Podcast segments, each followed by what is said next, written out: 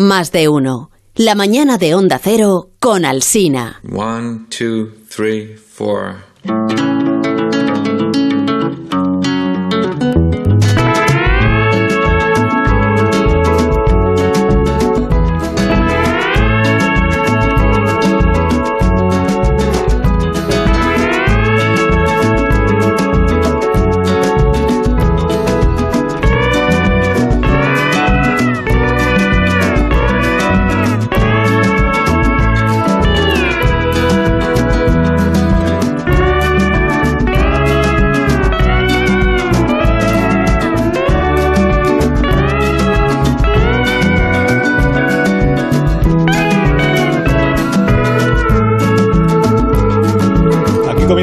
Cultureta de por las mañanas de los viernes en más de uno donde Alsina cadena de Onda Cero a las 11 de la mañana terminaremos a las 12 y media y luego hay cultureta gran reserva por la noche a la una eh, que será ofrecida también desde el auditorio municipal de Albacete.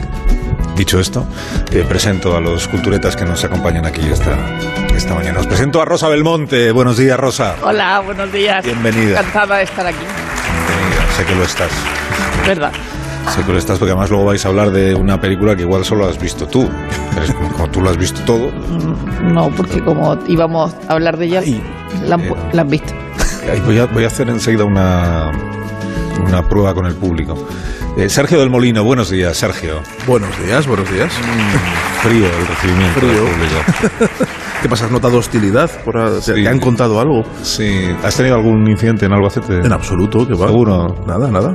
¿No te habrás De- perdido? debería. ¿No ¿Te has perdido nunca en Albacete haciendo algún acto de estos tuyos? no? En Albacete no, en Cáceres sí. En Albacete no. en Albacete no. Pero igual pensabas que estabas en Albacete, porque como son tan parecidas, ¿verdad? Sí, pero son parecidas, pero yo defiendo que toda España es parecida. Sí. Yo defiendo que, te- que si te pierdes en una ciudad puedes aparecer en otra. Sí. Ningún- o sea, hay algo que conecta todas las ciudades de, de España y todas las calles se parecen. Sí.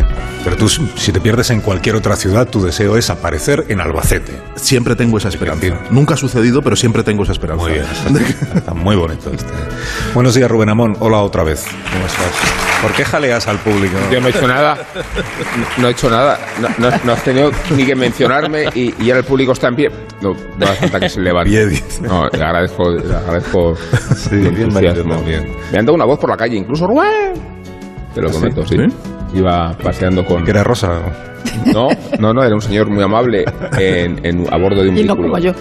Sí, y Bueno, tenemos una situación por la que mm, estoy un poco preocupado y es que hemos dejado en los estudios centrales juntos eh, a dos personas que no se van bien. La verdad que no, se, o sea, no coinciden en nada, ¿no? Que son eh, Willy y, y Vigalondo.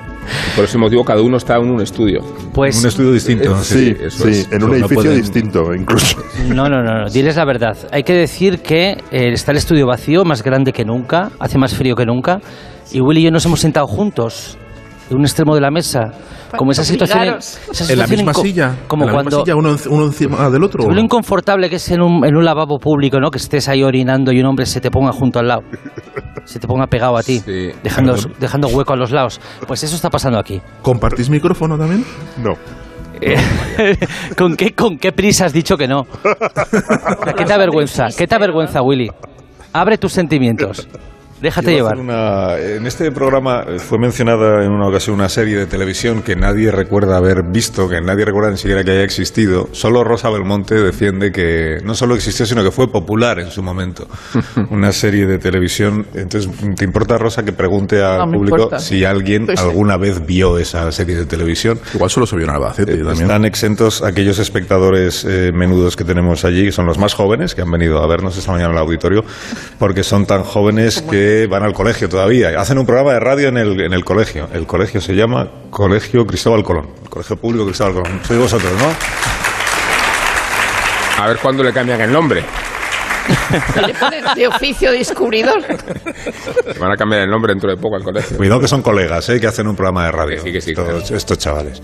Sí. Entonces, ellos quedan, pues son muy jóvenes, entonces ellos es verdad que no han podido ver una serie de los 80, era eh, Rosa, ¿no? Sí. Se llamaba, según Rosa, Segunda 90. Enseñanza. ¿Alguien recuerda haberla visto? Nadie, nadie. Hay nadie. dos con los brazos levantados. Nadie, nadie, nadie. Tres, Nadie. tres. Nadie, no, no, no, nadie, nadie, Nadie, nadie, lo ratifico. Cuatro, cinco. No, has contado dos veces a estas señoras, no, una. Estás dos. amedrantándolos. Pareces tezanos. Son cuatro de dos mil. O sea, no, no, una, pro- una proporción Gente de bien. inexistente. Según la enseñanza. Bueno, y vamos a hablar de otra cosa. Vais a hablar de. Bueno, hay, hay que hablar de asuntos de aquí. Sí. Asuntos de aquí, aunque sean asuntos de aquí, de hace igual algún tiempo, porque habéis estado eh, visitando las hemerotecas de la zona y habéis conseguido este ejemplar del periódico Lanza del 26 de julio, 26 de julio del año 1957. O sea, no habíamos nacido pues ninguno de los que estamos aquí. Ninguno. Año 57, decía el titular, página 8 de este periódico. Vino de Baracaldo hasta Membrilla, dispuesto a casarse con Carmen Sevilla. Esto eran titulares, gracias mozo. Esto eran titulares, ¿eh? Titulares de estos pegadizos. Porque, Y era un acosador. Vino de Baracaldo hasta Membrilla dispuesto a casarse con Carmen Sevilla. Y añadía el periódico, subtítulo, entrecomillado, le dijo el mecánico a la estrella, serás para mí o para nadie. Ella, asustada y con razón, denunció a este enamorado, decía la información, enamorado le denunció a la Guardia Civil. Y os cuento la noticia completa que firmaba el periodista Néstor Ramírez Morales. Decía, la cosa empezó en Madrid cuando un súper admirador le escribió numerosas cartas a Carmen Sevilla pidiéndole matrimonio. Esto no inquieta a las mujeres famosas, pero resulta que el tal apasionado era un hombre soltero de 47 años de la provincia de Córdoba, mecánico electricista y, por tanto, un hombre hecho y derecho. Esto al periodista le parecía ya como un poco extraño, ¿no? Así las cosas. Carmen Sevilla llegó a La Mancha y el electricista se enteró y se vino desde Bilbao. La cosa llegó a preocupar a la actriz, asediada primero en Membrilla en pleno rodaje y después por teléfono y cartas en Albergue de Manzanares. Es una época en la que aún no existían las redes sociales, ni el WhatsApp, imaginaos si hubiera existido. Dio cuenta a su agente artístico ella de lo que sucedía y el agente lo comunicó a la Guardia Civil. Una vez ante la Benemérita y las autoridades judiciales, el técnico electricista se dio por vencido y aceptó coger el primer tren que salió de Manzanares. Nadie ha querido hacer publicidad de este pintoresco asunto. La información, dice, se la debemos a la amabilidad de las autoridades judiciales, a quienes les rogamos algunos datos curiosos del acontecimiento. Dice, y con este único fin se lo trasladamos a todos nuestros lectores. Pero añadía este artículo y es por lo que lo hemos traído aquí. La Mancha está de moda para el cine nacional e internacional.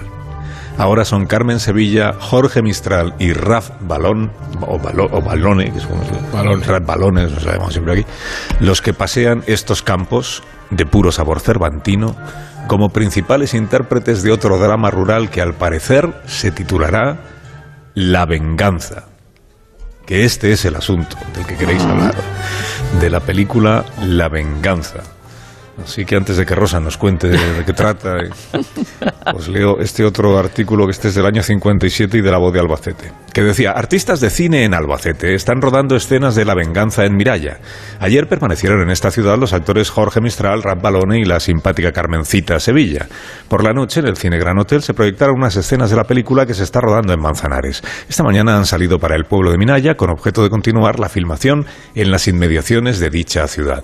Y atención porque en idénticas fechas Albacete llegó incluso a los medios de las grandes capitales de nuestro país. El corresponsal del diario La Vanguardia en La Mancha, que lo había, firmó esta información que decía, Su Excelencia la señora de Franco asistió a una boda en Albacete. Acompañaban a Su Excelencia eh, sus hijos, los marqueses de Villaverde, asistirán a la boda de don Carlos Miturana Larios y Pries y la señorita Julia Altuna Mendizábal, la esposa del caudillo, fue recibida en el Palacio de los Llanos. Bueno, esta última noticia también tiene relación con la película, con La Venganza, sobre la que escribió el director de la película La Venganza, que fue Juan Antonio Bardem. Escribió en sus memorias. Cuando estábamos rodando en Albacete, La Venganza, mis estrellas y yo recibimos una invitación oficial de la Casa Civil de Su Excelencia el Generalísimo. El motivo era el enlace matrimonial del hijo de la marquesa viuda de Larios con no sé quién. Cena de gala. Lugar, esa enorme mancha verde de una finca privilegiada que destaca en el amarillo interminable de la llanura. Hice que la producción me trajera mi smoking blanco y cuando terminamos nuestra jornada de trabajo nos presentamos a la fiesta. Cena de mesas separadas. Yo me senté o me sentaron en una mesa que presidía mi compañero en el Colegio del Pilar, mi antiguo compañero Cristóbal Martínez Bordiú, que quería ligarse a Carmen Sevilla. Era una fiesta típica del régimen y por allí andaba la corte con sus generales, sus almirantes, sus ministros, sus cardenales, sus prohombres, sus jerarcas del movimiento. Pero antes de ocupar nuestras mesas, fuimos presentados a doña Carmen Polo de Franco. Primero presentaron a Carmen Sevilla, a quien ella ya conocía y era como de la casa. Después me presentaron a mí y alguien le dijo a doña Carmen, es Juan Antonio Bardem, director de la película Calle Mayor. Ah, sí, dijo doña Carmen, sin ningún entusiasmo. Año y medio después estrenó la película manchega de Bardem, La Venganza, rodada en esta provincia, una película con huelgas y ciegas que seguramente tampoco gustó mucho a Carmen Polo.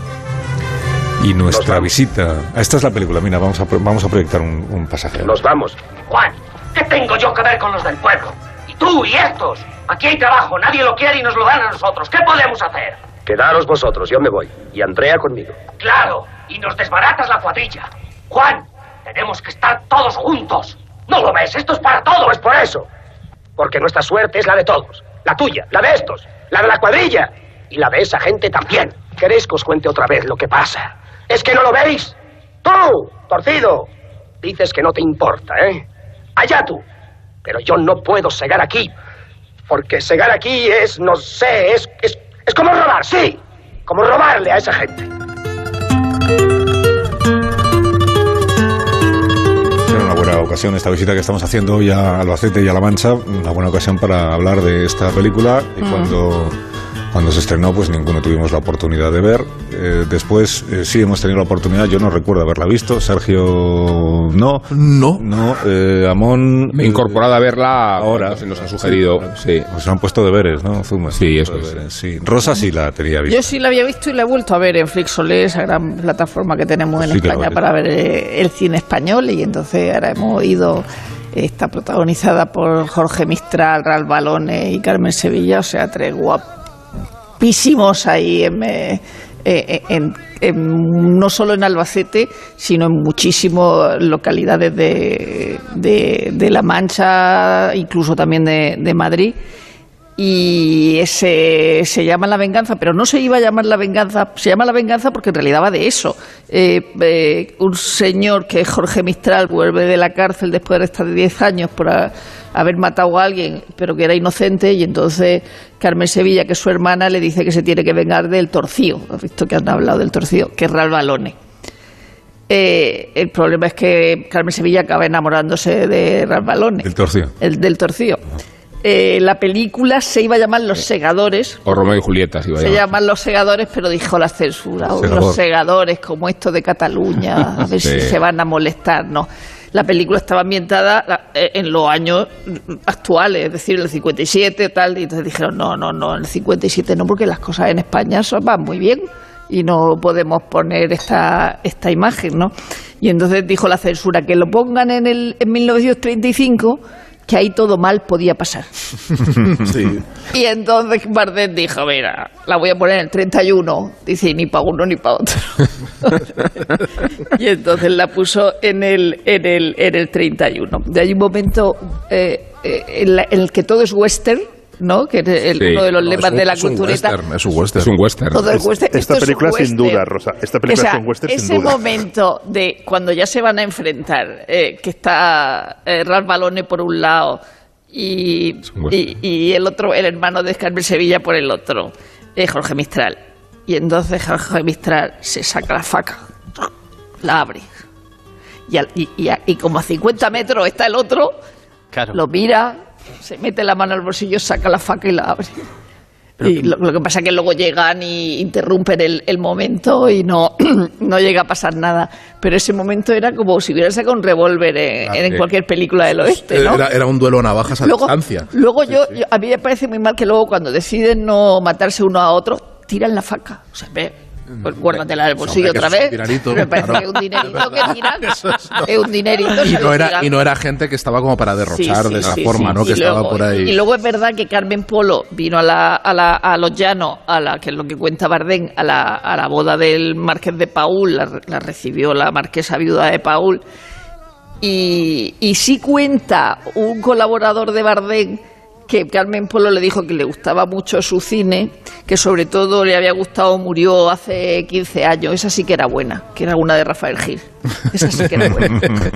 Mira, es, es un western y a la vez es una de las películas más soviéticas que se han hecho en, en, en España, ¿no? Que tiene mucho de, de Eisenstein y sobre todo además lo que le interesaba a Bardem más que la historia y se nota además y creo que es donde, donde la película eh, flojea y, y creo que se convierte en fallida y por eso quizá no ha, no ha pasado la historia del cine con, con mayúsculas. Eh, en lo que le preocupa es el retrato humano, lo que le preocupa es la, la, la cuadrilla, ¿no? La cuadrilla de segadores que va por ahí y lo dice al, al principio en una voz en off. La película se abre con unos paisajes de La Mancha amaneciendo y una voz en off eh, que habla de, de las penalidades de los emigrantes temporales que van trabajando por ahí, de los segadores y lo dice esta película quiere retratar el, el día a día de una, de, de una cuadrilla de segadores. Y como es lo que le interesa, la historia de la venganza está mucho más desdibujada. Es verdad que no tiene, no tiene la fuerza que podría tener si fuera de verdad un, un western consciente. ¿no? Él, él tiene un interés mucho más político y mucho más etnográfico de retratar los sudores y los días y los trabajos de, de estos pobres miserables que están deslomados por los suelos de La Mancha recogiendo trigo.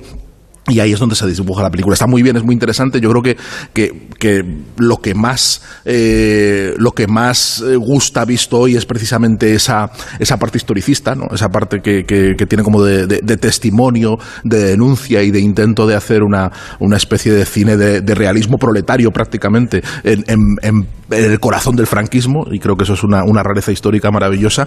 Pero la parte del western se desdibuja mucho. ¿no? Y, pero ahí está, bueno, es un intento también de hacer una superproducción. ¿eh? Ah, bueno, Es una- era una- era una coproducción italiana. superproducción, O sea, había, había 48 obreros, 23 técnicos, vinieron fue- dos autobuses, tres camiones, una furgoneta, tres tiendas de campaña. Y fue la primera- se la primera cada película- localización. La Si primera había película furgoneta era superpro- superproducción, ¿eh? Si hay furgoneta es Pero había varias. Sí, hay tiendas de campaña. La Lugar primera, de rulot. la primera película española que fue nominada a un Oscar. Sí, sí. A ver, es que Bueno, yo fue candidata que al Oscar. Sí, La fue- primera. sí, La primera. La primera, fue sí. candidata al Oscar, se presentó en el Festival de Cannes. Mm. Y buena parte de la reputación internacional provenía efectivamente del, del énfasis de la producción italiana y de la presencia de Ralph Balone, que, que había sido protagonista de Riso Amaro. Lo digo de Arroz Amargo, lo digo porque hay que aludir Yo, a es ese que- antecedente, No hay sé. que aludir a ese antecedente para... Car- Carmen Sevilla es tan guapa. como- Ya, pero estaba diciendo que hay que aludir a ese antecedente para justificar la... A ver si consigo. La trama... eh, Era, era a- por la protagonista de Rosa Amargo. no, si lo digo Rosa porque la cuadrilla de segadores eh, Sí. se inspira claramente en los currantes del, del arroz en los campos de- de- del, del norte de Italia. Y la presencia de Balone es muy relevante porque eh, se trataba de poner una cara muy solvente ya. Eh, Balone había hecho muchas películas neorrealistas. y Hizo muchas películas después. Es un personaje muy atractivo eh, físicamente, desde luego. Seguro que los espectadores lo recuerdan ya decadente haciendo de cardenal en la tercera parte del Padrino, pero ya había sido el cardenal en la película de Otto Preminger. Y había sido futbolista del Torino en, en la Serie A, había jugado muy bien al fútbol, había sido periodista, había sido fotógrafo, había sido Carlos locutor radiofónico, fíjate. Y, y pese a haber sido locutor radiofónico, se abrió camino y, e hizo una carrera en todos los ámbitos, de las más polifacéticas que se conocen, ¿eh? porque traducía del latín a cátulo, porque eh, hizo teatro de vanguardia hasta con Peter Brook, porque fue director de escena, porque fue un pensador, tiene unas memorias muy interesantes. Y toda esa figura de, de Balone yo creo que resulta completamente eh, magnética. Eh, entre los recursos que cuenta la película, que yo estoy de acuerdo con Sergio, no son tantos como para disfrutarla con la perspectiva del, del paso de los tiempos, ni con la forma en que Bardem tuvo que sustraerse a, las- a la censura. Ah, hemos dicho que es un western, pero podría ser West Side Story más todavía, porque también se involucra en ese tipo Bueno, de tramas. y ahí- sí o puedo- East Side Story, habría que decir, dado que Albacete está en el este. ¿no? Los segadores le permite también meter criptos mensajes marxistas con la hoz constantemente metidos, ¿no? Que parecen cuando los segadores se meten la hoz. Ese momento en que sale por la puerta eh, eh, el, el hermano a matar a Ralph Balone y, y, y la, y Carmen Sevilla saca una corbilla, una hoz o como demonios se llame. Digo, que va a hacer rebalarle el Llegó a tener una affair Balone con, con Brigitte Bardot y Oriana Falachi ocultó el- el- las fotos que lo acreditaban. Lo digo porque tuvo una trayectoria gigantesca y participó de más películas. Eh, Mm. La Violetera, por ejemplo, con, Sí. con, Con Sara con Montiel. Sara Montiel. Bardem también trabajaría con Sara Montiel. Sí, o sea que Balón era, era de verdad el- la punta de lanza del reparto para que la película tuviera una ¿Y qué ojos, trascendencia qué ojos internacional. tenía el tío? Unos ojos Sí. claros, una mirada. Vamos a invitar a nuestros, poco torcía. a nuestros compañeros en San Sebastián de los Reyes por si quieren hacer alguna, Sí, pocas. mirando alguna fijamente. Que aportación. se hubieran venido, que se hubieran venido. A, a- a mí me ha impresionado, Willy, mu- a mí me ha impresionado mucho la película, la verdad. Por, me, me- me ha gustado muchísimo la, la- o sea, había de hablar de ella, pero no la, no, no la había visto. Y, primero el, el retrato neorrealista, aunque sea en color del, campo español, que es un mundo que conocieron mis padres, mis abuelos y que de repente nos, nos parece le- lejanísimo y en realidad no, no, no, no, no lo es tanto, ¿no? O sea, no, no, es- no, no, no hemos nacido, pero podíamos haber nacido cuando se rodó aquella película. Creo que las historias de España son tremendas.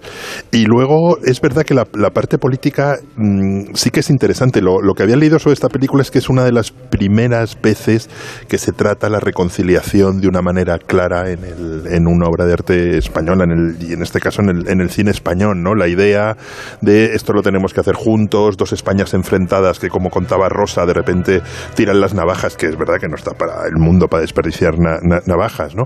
Y en ese sentido, es, eh, no sé, la, mm, después de leer sobre ella y, verla, me ha impresionado bastante la modernidad de la, de la película en ese sentido. Es verdad que luego tiene otras cosas que, que- que pueden ser más o menos más o menos pasadas, pero yo creo que es una película que, que aguanta que aguanta bastante bien. Vamos, a mí me, me ha sorprendido, la empecé a ver con, con cierta pereza y me y me, me- me ha sorprendido y, y- y impresionado bastante. Y los, los paisajes, las cuadrillas, la manera de trabajar en el campo, Que- creo que- que está retrasada se de- pasa de- viendo, de- se, se pasa muchísima sed.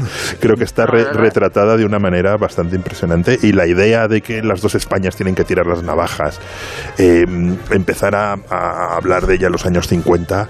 Eh, No sé si estás poniendo mucho tú de tu parte, Willy. ¿eh? Eso yo creo que es lo peor, lo peor de la película. De hecho, de hecho, a- el momento ¿De qué más embarazoso, el momento más Sí, embarazoso de la película es sí. cuando aparece eh, eh, Fernando Rey haciendo de, de escritor que aparece de la nada. Están en, en la, sí, en un campamento por la noche sí, y de repente aparece un señor eh, que es Sí. Fernando Rey con gafas. Dice: ¿Qué me encontró este señor por los campos? Que si les pode- le podemos dar de cenar y tal. ¿Y usted quién es? Dice: Pues soy un escritor que va por los por las tierras de España eh, contando lo que ve y viendo a ver si nos reconciliamos todos y nos queremos un montón. Y le escuchan embobados los de la cuadrilla, en lugar de sacar las hoces y desvalijarle, que es lo que correspondería en, En ese momento. No hay, 31, no hay ¿eh? escena que deje Claro. peor a los escritores que esa escena en la que Fernando No, no, Rey es desaparece de la nada. Él dice que eh, su cometido es atravesar España de cabo a rabo y escuchar a sus gentes y observar lo que sucede y luego no calla él. Luego es- él el que Luego no calla. escucha a nadie, ¿eh? O sea, está haciendo su Y columna. luego fue Sergio Molín del Molino y lo hizo. Claro. Pero yo me callaba, yo Y dejaba hablar. vacío. También me gustaría Y tampoco destacar me colaba en los campamentos ajenos. También Me gustaría destacar la escena en la que los segadores se convierten en conductores de Uber, que llegan a un pueblo de taxistas. ¿no? Es, la- es una escena que parece de una vigencia espectacular. Y eh, uno de los créditos del comienzo, cuando se ven los rótulos eh, desfilar eh, al principio de la película, se puede leer: La señorita Carmen Sevilla ha sido cedida gen- gentilmente por Producciones Benito Perojo. Es, a la vez es como eh, ampuloso y humilde, ¿no? Es, No, y además tratarla como un mueble, ¿no? Han cedido, no- nos han Le han cedido, cedido unos, que la- unos- que la- unos que la- carteles, el vestuario y, la, y, a, la- y a Carmen Sevilla. No, hombre, de los grandes estudios en la vida también. en la vida real Carmen Sevilla era tan zarandeada como en la ficción en esta película. Tengo que decir que no la conocí en absoluto y me quedé petrificado porque cuando, eh, cuando decimos que una película es un western, a veces lo decimos un poco a la ligera, esta película Es un western. está hecha. Claro. No, to- pero y aparte con el desconcierto que provoca el que, el que cuando una película parece un, de- un derivado del western, entendemos que es una película que años, ha- pasados los años, quiere revisar el género en un contexto distinto. Pero sin embargo, cuando esta película se estrena, se estaba rodando Río Bravo. O sea, que es un western hecho desde, las, desde los tiempos del western. Y también la confirmación de que, de que Juan Antonio Bardem, al que siempre se le ha achacado eh, lo mucho que se acercaba al cine hiperrealista europeo, resulta que también tenía un ojo puesto en Estados Unidos. No solamente es un western temáticamente, sino formalmente. Y hay planos, hay planos que son eh, fordianos, pero creo que incluso antes de que John Ford rodara alguno de esos planos. O sea, eh, hay, eh, ahora mismo no sé si Centauros del Desierto se rodó antes o después que Los Segadores, pero Antes, parece ¿no? un homenaje a esa película. Y, y tiene una parte del gato pardo, ¿no? Esa, esa Sicilia seca, ¿os acordáis de esas escenas, esas escenas del gato pardo que recorren Mm. ahí con coches de caballos? Eh, esa Sicilia seca de, de polvo y trigales tam- también está en esta, en esta película. Y que la película sea una odisea, que es algo que no presumes al comienzo. No, es si No, tienes razón. Sí. Es Centauros del Desierto del 61. Es del O sea que- 61, pues es que parece un homenaje a Centauros del Desierto cuando ves cómo O sea, este que es grupo... al revés. Es al revés, fíjate. Sí, sí. Cuando ves este grupo de segadores atravesando una llanura que está, que aunque la distancia física no sea tan grande como la que la película intenta imponer poéticamente, realmente los personajes están atravesando continentes a medida que avanza la película. Y recordemos que en, en Centauros del Desierto, aunque los personajes no hacen más que avanzar, 56, efectivamente. Me confirman que es del 56. del Centauros del 56 Desierto. Centauros. Pues mira, pues igual la vio y echó a correr. Eh, Centauros del Desierto es una película... Centauros del Desierto es anterior a La Venganza, cambiáis todo lo que habéis dicho sobre La Venganza. sobre- ¿no? No, nos Sí. ratificamos en ello. Hay que ser flexibles. Toby Galondo, que, que ha dicho que, que John Ford copió a Bardem. el- la tesis de, de Vigalondo La, se viene la tesis de Vigalondo es tan flexible como cualquier otra. O sea, y, y de hecho, y de hecho Bardem claramente copia, a- copia a John Ford. Yo, yo soy como los personajes de La Venganza y estoy dispuesto a doblegarme al destino y a Y Ford entender. hizo cosas antes que Centauro. Claro, pero, pero que esta se película se estrenó parece en especialmente a 61 en Centauros. España. Vaya lío que estáis Sí, eso es verdad. En el 61 se estrenó Y en aquí se España. más Bueno, tarde. pues entonces fue John Ford el que copió retroactivamente a Juan Antonio Bardem. La copia retroactiva. Ahí, ahí hasta una galopada al final de la película. O sea, Sí. en- en la cuando van a eh, Además, a- la y desgracia. dicen, y dicen ya, para que quede claro que es un western, dicen ¡a los caballos! Y se montan a los caballos y van galopando por la llanura de Manchega. Es maravilloso. Bueno, es que hagamos una pausa muy Sí, sí. cortita y ya que estamos con Bardem, igual es un buen día también el de hoy, pues para hablar del resto de la filmografía de Juan Antonio Bardem, o así lo ha decidido el, el guionista de este programa, que es Zumer, que es quien decide de qué se habla aquí los viernes a estas horas. Así que a la vuelta hablamos, si os parece, de la figura de Juan Antonio Bardem eh, en el centenario del nacimiento, creo que es lo que se cumple. Nació en el 22. 22. Juan Antonio Bardem. Bueno, de Bardem se ha hablado ya en la cultureta más de una vez y por alguna de sus ¿Cómo no? películas, Y a- ¿no? y- De Bardem y de Berlanga. y al lado de Sí, Berlanga, sí, claro. sí. Bueno, un minuto. Y a la vuelta hablamos de Bardem. Hoy vamos a ir hasta las doce y media con la cultureta, si os parece bien, ¿eh? Muy bien. Ya que estamos aquí, pues, pues aprovechamos. Igual algo deberíamos decir también, antes de terminar a las doce y media, de, de José Luis Cuerda, por ejemplo, ¿no? Hombre, claro. Es un clásico esto, amanece que no es Y poco. de Joaquín Reyes. Joaquín Rey, Para del seguir- humor, es verdad. del para humor. seguir por el western, ser baceteño. Bueno, un minuto, ahora mismo volvemos.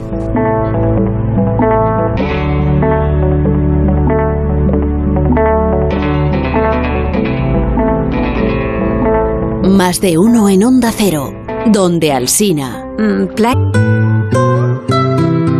Más de uno en Onda Cero, donde Alsina.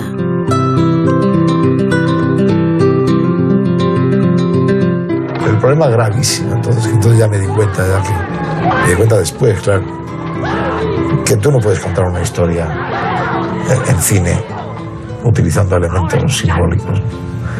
Entiendes que no vale hacer películas para que eh, los listos o los enterados o, o los más avisados un codazo en la sala oscura y digan, "Ah, ¿te has fijado lo que quería decir con esto? No vale, el cine es- necesita absolutamente la libertad, necesita hablar claro y decir las cosas por su nombre.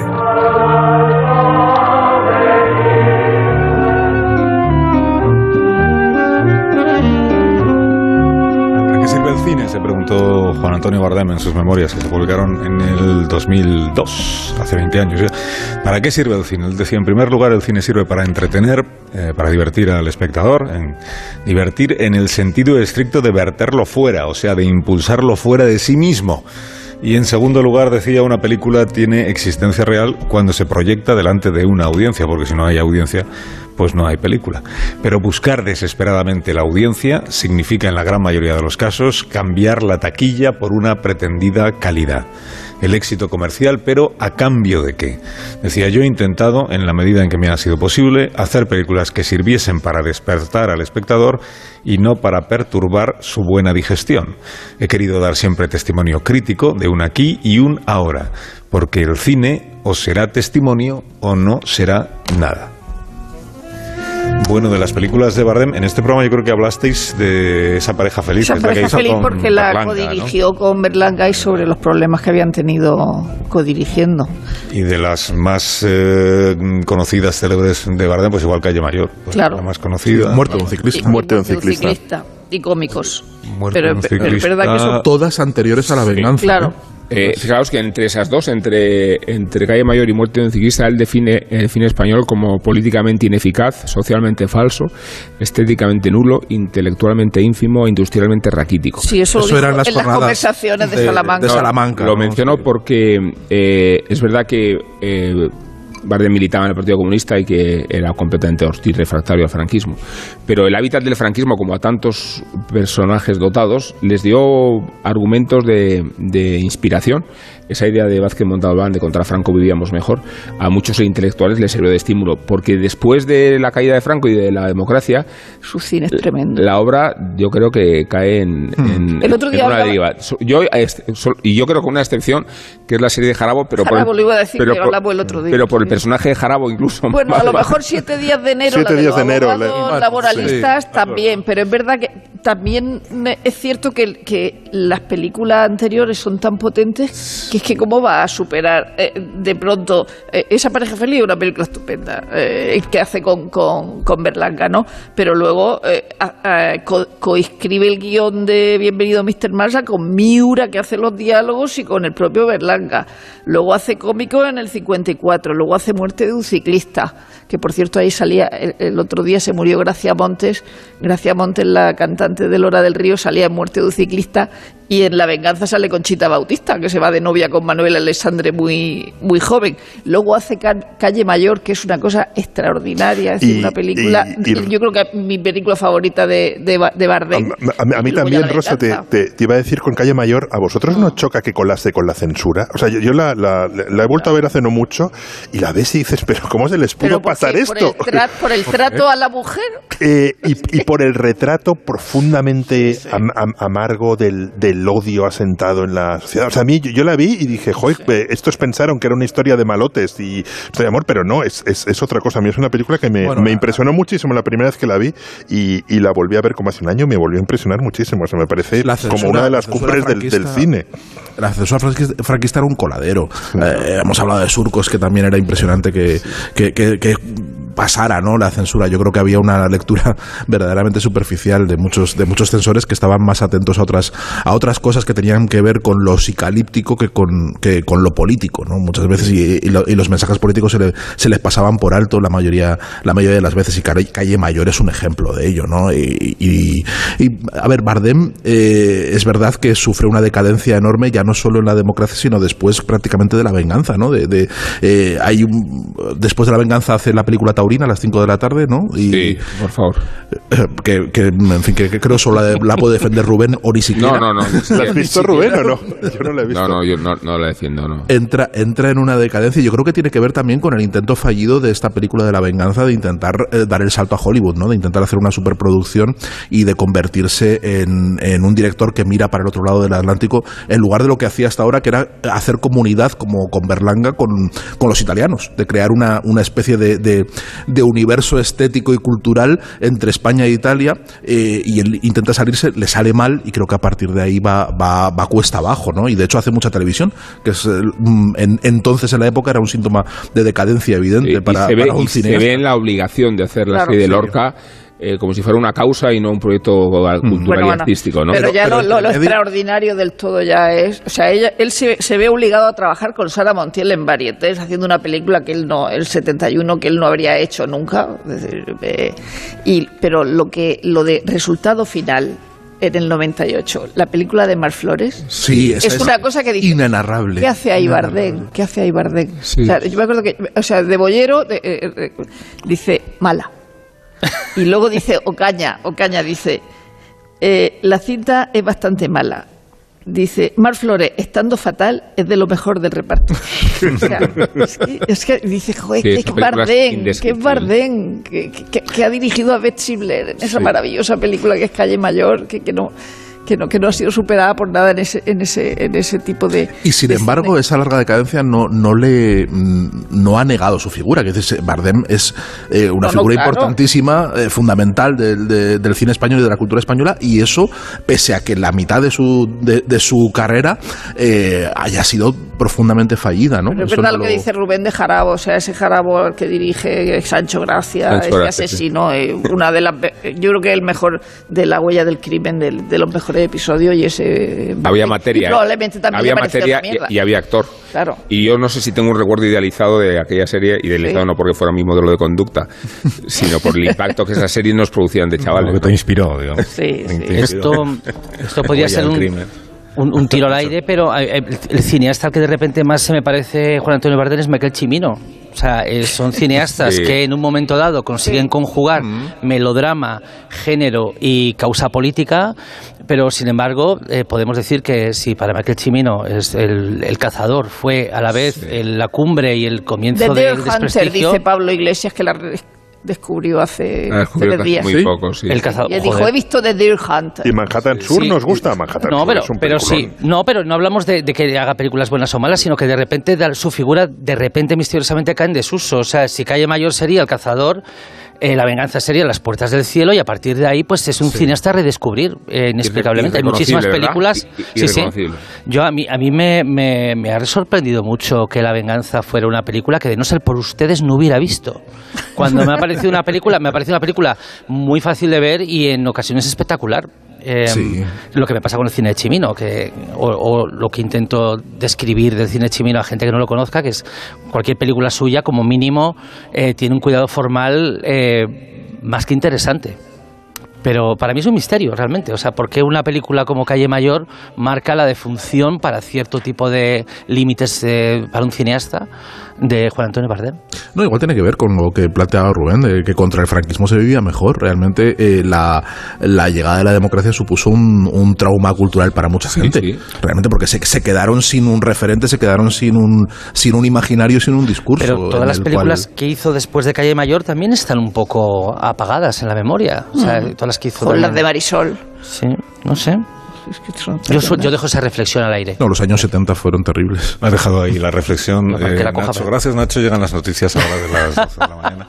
En cuatro minutos eh, paramos, contamos la actualidad y a la vuelta eh, vais a desentrañar todos los misterios, las claves, los secretos Del humor albaceteño. manchego. Ah, albaceteño en. No, Fundamentalmente. no manchego en general. No, no, en albaceteño. concreto del humor Bueno, alguno manchego. Alguno, albaceteño. alguno manchego.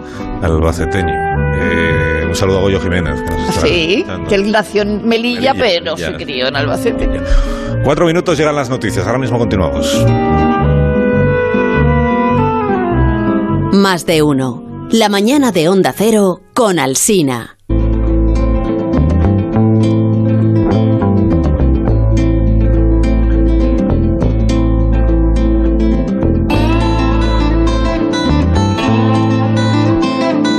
Más de uno.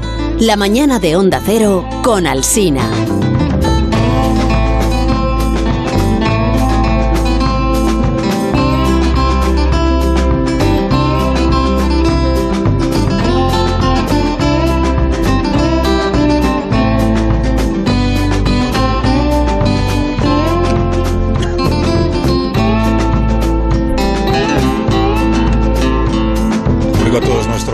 Eh, oyentes, espectadores, hoy aquí en el Auditorio Municipal, no os eh, asustéis, no os sorprendáis. Eh, procederemos a continuación a clausurar eh, el Auditorio Municipal. Las puertas quedarán eh, atascadas convenientemente para que no se puedan abrir porque en 15 minutos eh, la Cultureta Gran Reserva se va a grabar en directo en este mismo, en este mismo lugar.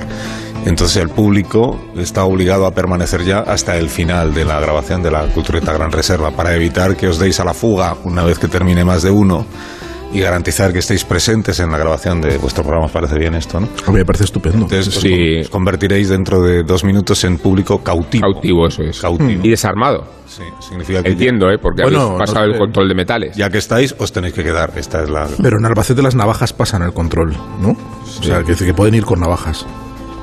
¿No? Necesitas un salvoconducto. Yo tengo aquí la que Tú me tienes ha- una, ¿verdad? Ahí. Yo tengo aquí la que me ha vendido el O sea, alcalde. tú puedes defenderte.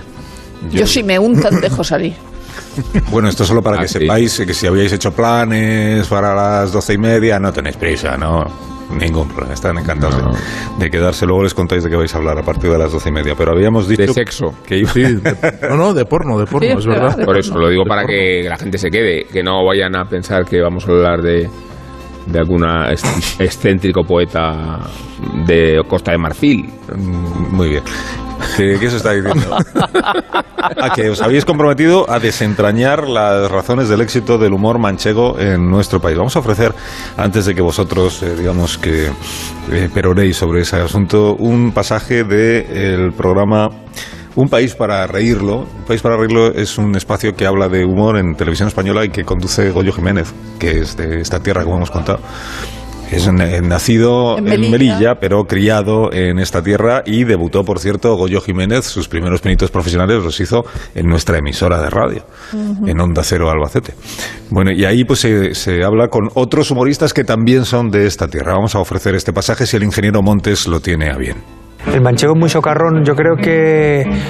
eh, vamos a ver, el estereotipo del humor manchego es el paleto, que por otra parte es una cosa también muy española. Porque nos cuesta mucho. O sea, seguimos identificando nuestra realidad con lo, con lo rural. Pero, pero. Hay alguien que le dio la vuelta a eso, que fue José Luis Cuerda presentando a los paletos con un discurso filosófico o intelectual. Eh, los personajes de, de Cuerda hablan de Follner. Eso es el nuevo humor manchego hasta el extremo de que vosotros cogéis esa ruralidad y la convertís en tendencia artística madrileña. O sea, esto es el sueño de cualquier tío de pueblo. Me voy a Madrid y en lugar de acoplarme yo a la ciudad, que me siga a mí la ciudad, ¿no? Este es Goyo. El otro es Joaquín Reyes. Y en el programa sale también pues José Mota, por ejemplo. ¿no? Es de Montiel. José Mota. Eh, ¿Quién más? Así, humorista. Eh, Raúl Cimas. Raúl Cimas también. Me gusta mucho Raúl Cimas. Pablo Chiapella también es de Albacete. Amador en la que se avecina. Eh, Ernesto Caballero. salami. Ernesto es de Albacete también. Yo creo que sí, ¿no? Sí. Ah, el público aquí lo sabe mejor que nosotros, claro. Ernesto es de Albacete. ¿Quién más tenemos? eh?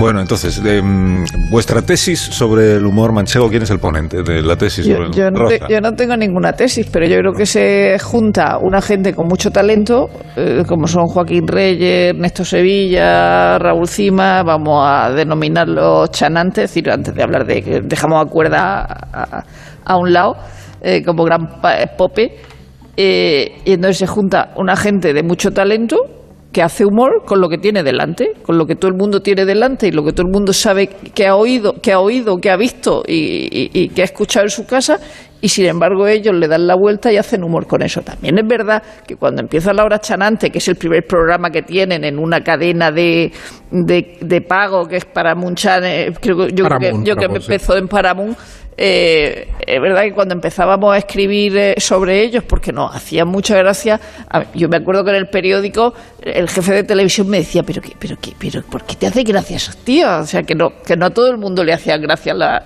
los chanantes, por lo menos en su época eh, inicial. El otro día fui a ver a John Waters y el telonero presentador de John Waters fue Joaquín Reyes, porque Joaquín Reyes es una figura evidente de, de- del humor no, no albaceteño, no manchego, sino del humor español. Uy, que ha creado escuela, ¿Y por, qué no, ¿Y por qué no nació en Nueva York? Es Sí. que va- como Albacete en Nueva York de la Mancha, pues, que sería un tío que estaba en el Saturday Night Live. Pero es que Joaquín Reyes utiliza, eh, utiliza Albacete para, para hacer humor, pero no, no tanto por como lo que hacía Cuerda, que se inspira un poco en ello, eh, que es eh, coger la realidad, lo que tú decías, ¿no? Tener lo que, lo que tenía delante y llevarlo a otro registro o jugar, que es un poco también eh, la- la- el, el jugar al, al dislocar, ¿no? El sacar de contexto las cosas, coger el- el- lo- las situaciones eh, rurales y, y lo- y- y el dialecto de un lugar y llevarlo a otro sitio, ¿no?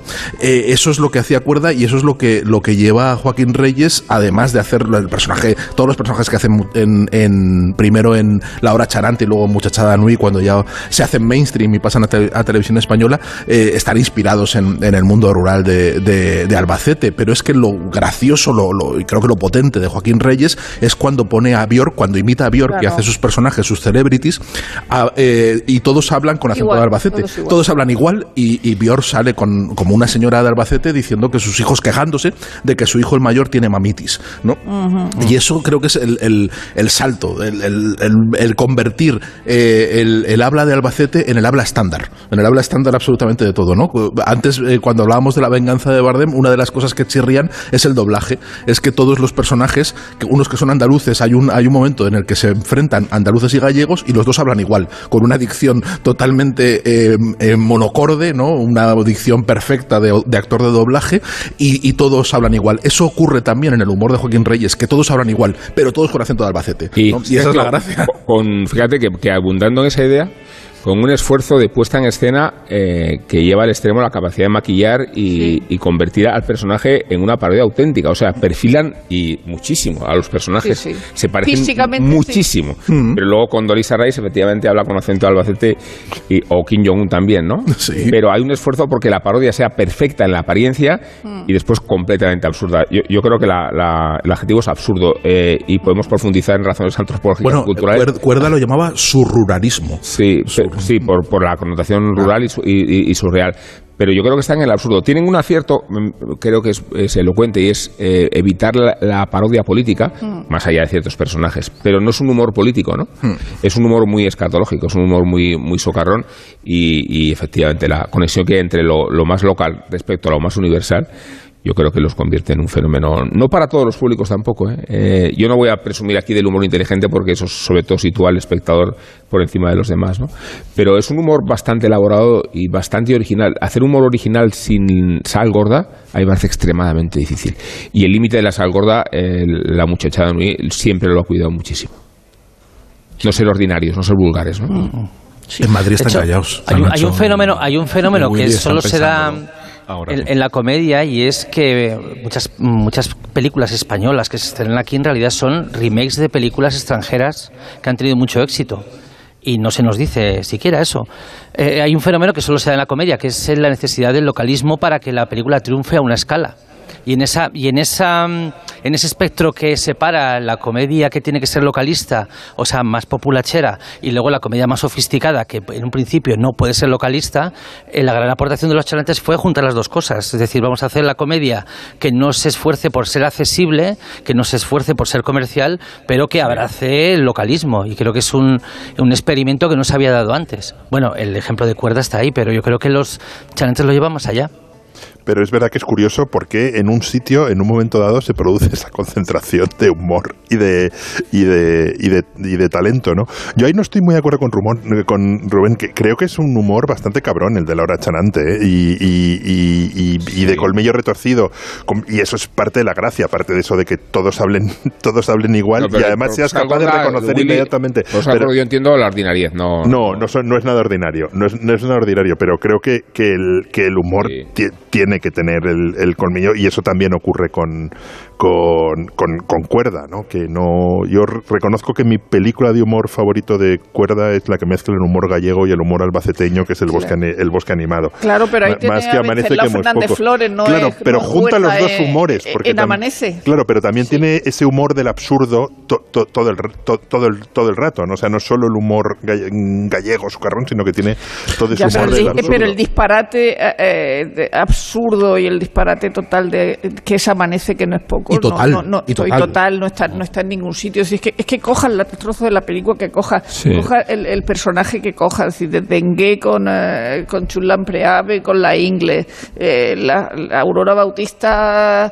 eligiendo qué van a hacer las mujeres quién va a ser puta esa semana eh, eh, eh, eh, Figes y, y Resine de, diciendo Sí. cosas, ¿por qué mató a madre? porque era muy mala Pero Era muy mala. O sea, todo- Cuerda todo- siempre- y luego todos esos actores del cine español que, que son de ese tipo de películas ya que ves dice me voy a echar a O sea, llorar Tornil diciendo que, que la Guardia Civil ha perdido las elecciones, pero, lo ha ganado la policía secreta, que también son ellos. y cuando, y cuando el sol sale por el otro lado dices tú un sin Dios y empieza a pegarle tiro a la- al sol Al que- Siempre ha defendido cuando le, cuando le lavaban a cuerda y le decían qué, qué imaginación tiene, qué cosas se te ocurren. Dice, si no se me ocurre nada, si yo todo esto lo he visto. O sea, he, vi- he visto a gente, estas escenas las he presenciado y he visto a estos personajes. eh, me he limitado a, a poner ponerlos juntos y a retratarlos en una trama. Pero todo esto lo he visto yo en, en, en los, en, en Albacete y en los pueblos y Pero en mi que la vida a día. gente ¿no? vaya- Una mujer pariendo cada vez que tenía una relación sexual. Sí. Hombre, que la son gente historias- vaya- Es la típica historia que se cuenta que pasó eh, hace 100 años en un pueblo. el y hombre eso- en el bancal. Eso el hombre ocurre. del bancal que le está ¿Quién no ha visto en esta tierra un Todo, hombre en un todo. bancal? Ferran Rañé, pero que la gente vaya a Lietor, a, a Ina, a Molinicos, a ver esa, eh, cuando no está esa gente, solo porque se rodó allí. Es que esas no- cosas Bueno, no el, alcalde, pasan. el alcalde de Aina es el- era el niño, el niño deprimido de, de la película. De todas maneras, yo, no- con él aquí en el programa. no puedo dejar de añadir que, que me sorprende vuestra perspectiva en torno al humor absurdo y tal, cuando con los estrictos y los secos que sois con, con los chistes que os regalo en este programa. Sabes que habéis sido Sí, tan... pero es que, es que eres tú el que discrepa. Claro, nos- nos reafirma. No, sí, claro. Di alguno, por ejemplo. Bueno, os No, puedo contar, no, no, no. eh, eh, os puedo contar el que me he reservado. O sea, hay uno que Vale. me ha venido, me ha venido, me ha sido donado por el árbol donador del humor y no he dicho. A ver, ¿cómo es? Pues que cuando Rubén Amón precisamente mencionó a Otto Preminger, eh, yo pensé automáticamente, porque, a santo de, ¿por qué Otto Preminger si con uno ya nos vale? ¿Sabes? ¿Qué necesidad hay de, No, por ¿qué favor. necesidad llevas- hay de Otto Preminger? pero lo Ya. llevas dentro desde entonces. Voy a decir que hay una no. película de los ser- hermanos Calatrava que es El Ete y el Otto. El Ete y el Otto. Preminger, ¿por qué? ¿Por qué? Por ¿Por Es qué si soy de Albacete lo sí, si soy de Cantabria no? Explicadme por qué. Porque no puedo ser de Cantabria y hacer estos chistes. Por favor, Nacho. Pues, Pues no, la eh, explicación eres tú, Nacho. Claro. Dime, humoristas cántabros, a ver, Nacho. ¿cuántos? Bueno, pues yo. Desde luego tú no. Sí, este que, sí, sí, hombre, que lo terminó en Revilla. Ciudadanos, ¿no? Revilla, yo iba a decir Re- Revilla, iba a decir el del toro, el, Revilla. el señor del toro A grande. ver, este que terminó en Ciudadanos de diputado nacional. Felizuco. Felizuco. Pues Ah, eso, mira. Felizuco, es verdad. Felizuco Es que había muchos diputados de Nos Ciudadanos. gustan más los de Albacete. Antes había mucho porque era muy grande el grupo. Nada, no, no, no. 57. Oye, Cantabria nos gustan otras cosas. Conocéis a JF León, ¿verdad? Que quiere Nos suena. cerrar musicalmente como cada semana este programa. JF, buenos días. Muy buenas, ¿qué tal estáis? Muy bien, ¿y tú? En mi tierra, en La Mancha. ¿Os suena esto que suena que está de fondo? Música manchega, ¿no? El himno de Castilla-La Mancha. Sí, pero también algo más, ¿no? Sí, esto es Also Sprach Zarathustra de Richard Strauss. Son unos monos. Ah, sí. Monolito. Hay unos monos ahí a Monolito. leñazo. Monolito. Así habló Zarathustra. Efectivamente, efectivamente.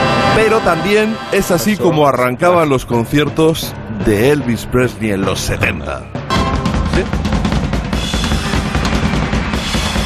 De hecho, hoy hace 50 años del segundo de esos cuatro conciertos que ofreció en el Madison Square Garden de Nueva York y que acabaron convirtiéndose en uno de los más míticos álbumes grabados jamás en directo y además creo que es el que refleja al mejor Elvis de la historia en 1972. Pero si hay algo que celebrar realmente estos días es que hace también 50 años de la huida de Ronnie Spector de las Ronettes de la mansión en la que su marido, el depravado Phil Spector, la tuvo encerrada durante años, sufriendo violaciones y un auténtico carrusel aterrador de violencia física y psicológica. Bravo por Verónica, que logró escaparse.